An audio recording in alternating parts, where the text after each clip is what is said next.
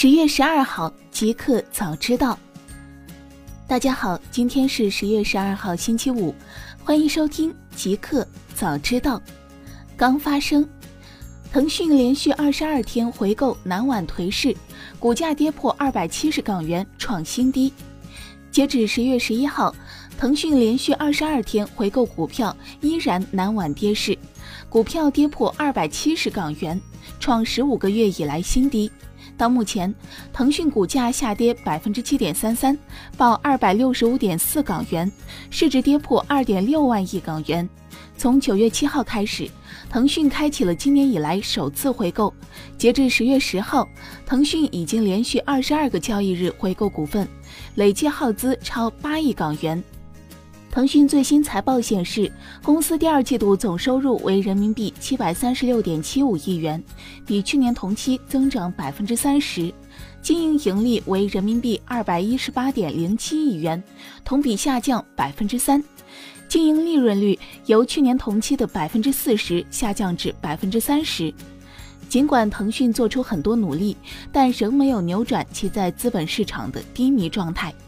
不少业内人士指出，腾讯目前股价持续下跌，很重要的一个原因是其游戏业务前景不明朗。虽然腾讯在战略上做出了一些调整，但短期来看成效不会太明显。美股股价大跌，纳斯达克指数跌逾百分之四。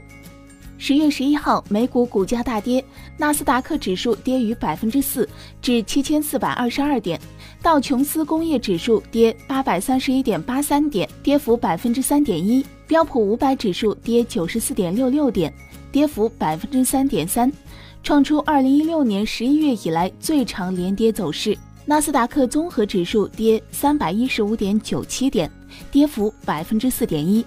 创出二零一六年六月以来最大单日跌幅。美股明星股苹果股价大跌百分之四点六三，亚马逊股价大跌百分之六点一五，市值跌破九千亿美元。谷歌母公司股价大跌百分之五点零六，Netflix 大跌百分之八点三八。微软大跌百分之五点四三。外媒分析称，美国国债收益率攀升，促使投资者规避风险资产，以及通胀上升迹象，令投资者担心公司利润率可能缩窄。大公司，苹果与 Dialog 半导体达成六亿美元交易，获电源 IC 技术和三百名员工。十月十一号。Dialog 公司宣布和苹果达成六亿美元的交易，包括授权其电源管理技术、转移部分资产以及输送三百名研发工程师给苹果。同时，苹果还将接手 Dialog 在意大利、英国和德国的部分设备。Dialog 主要面向智能手机、IoT 设备提供服务。此前，苹果的电源 IC 多来自 Dialog 公司。据报道，苹果将先付三亿美元现金，并为后续三年（二零一九至二零二一）的采购的产品提前预付三亿美元，包括电源管理、音频子系统、充电和其他混合信号 IC 的开发和供应。Dialog 公司还宣布，将在三季度财报发布后回购百分之十流通股。今年上半年，苹果自研电源 IC 的消息曾重创其股价。Q1 财报的利润疯狂下滑。亚马逊放弃 AI 招聘工具，因其歧视女性。据路透社十月十一号报道。之前，亚马逊公司推出实验性招聘工具，使用人工智能给求职者打分。亚马逊的电脑模型通过观察十年来提交给公司的简历中的模式来审查应聘者，但由于应聘者大多来自男性，反映了男性在科技行业的主导地位。于是，亚马逊的 AI 系统降级标志了简历中的“女性”一词。虽然亚马逊对这些程序进行了编辑，使他们对这些特定术语保持中立，但这并不能保证这些机器不会设计出其他可能被证明具有歧视性的方法来对候选人进行分类。亚马逊最终在去年年初解散了该团队，因为高管们对该项目失去了信心。他们说，亚马逊的招聘人员在寻找新员工时会考虑该工具产生的推荐，但绝不仅仅依靠这些排名。互联网，谷歌内部 PPT 报告泄露，保护全球用户远离有害内容，并支持言论自由。十月十一号，一份来自谷歌内部研究室的 PPT 演讲稿文件被泄露。这份演讲稿文件名为《良性审查》（The Good Censor）。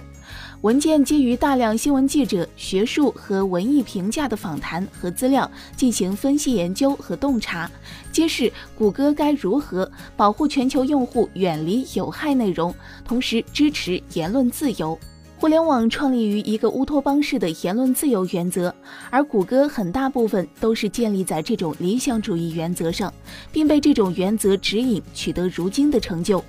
文件总结，科技企业公司正在审查力度和言论自由之间努力寻找平衡，尽管这两者是完全对立不兼容的诉求。面对日益严厉的批评，谷歌、Facebook 和推特只能够采取更加严厉的审查管理手段。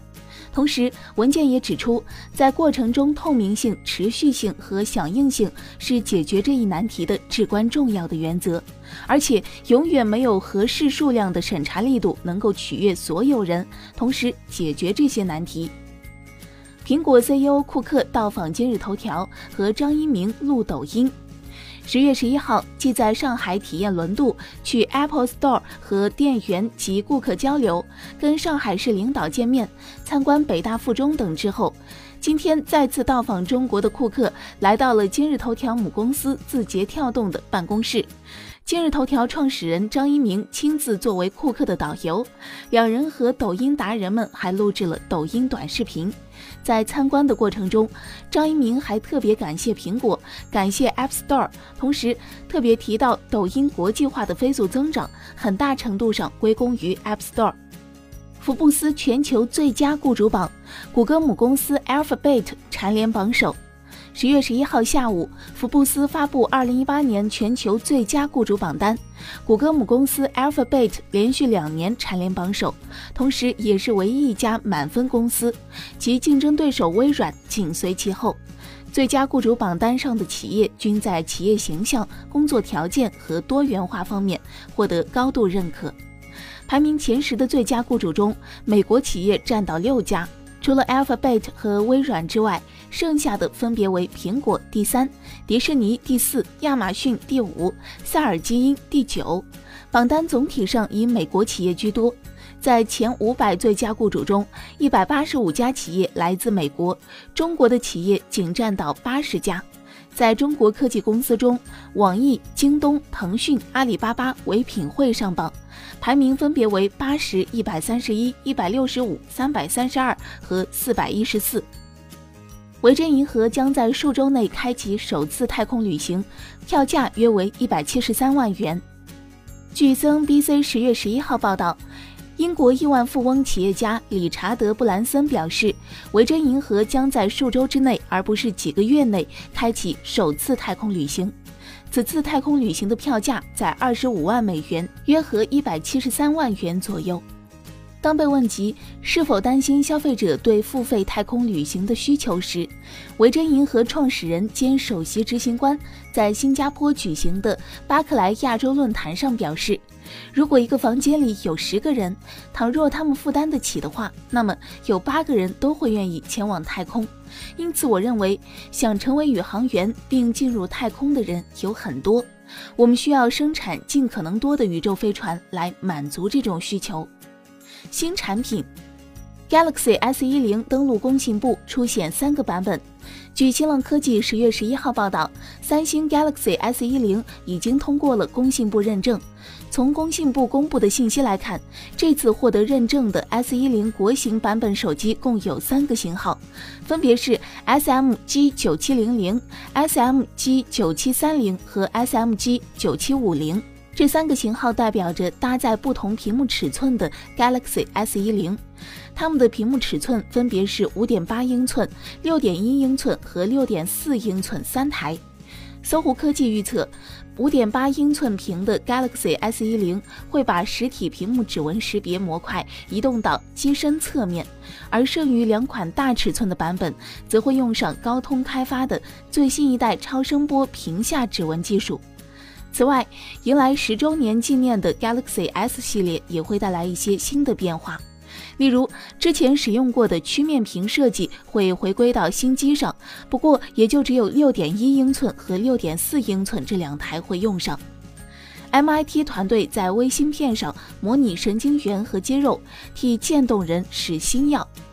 十月十一号，美国麻省理工学院 MIT 的一个团队在科学进展上报告了一种在微流控芯片上制作神经和肌肉组织的 3D 模型的方法。借助这种芯片器官，他们观察到健康神经元与渐冻神经元的惊人差异，并试验了两款仍在临床测试阶段的新药。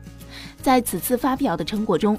卡姆团队用人类神经元与肌肉细胞进行代替。实验结果显示，渐冻症组的神经元生长神经突的速度更慢，也无法与肌肉纤维建立强有力的连接。此外，神经元退化和肌肉细胞死亡的数量也更多。他们选择了两款仍处于临床测试阶段的新药雷帕霉素和博舒替尼。模拟的结果显示，两款药物都能帮助肌肉在运动神经元的刺激下收缩，并提高神经元的存活率。目前，卡姆团队正在与当地的生物技术企业合作，计划收集一千名渐冻人的诱导性多能干细胞，在芯片器官上进行大规模药物试验。一个彩蛋。马云在杭州如果没有手机，连要饭都要不到。十月十一号，马云在杭州云栖小镇召开的打造全国数字经济第一城动员大会上再爆金句，称杭州数字化程度非常高，出门只需要一部手机，如果没有手机，连要饭要钱都要不到。马云表示，作为土生土长的杭州人，为杭州这座城市的远见深感骄傲。杭州作为一座未来之城，在地铁上可以刷手机购票，卖茶叶蛋可以用手机支付，刷脸可以取公积金。未来中国会出现一批数字城市，中国移动互联网用户的比例已经超过百分之七十，美国只有百分之十五。在杭州，只要芝麻信用分六百以上，就可以不花钱借到充电宝和雨伞。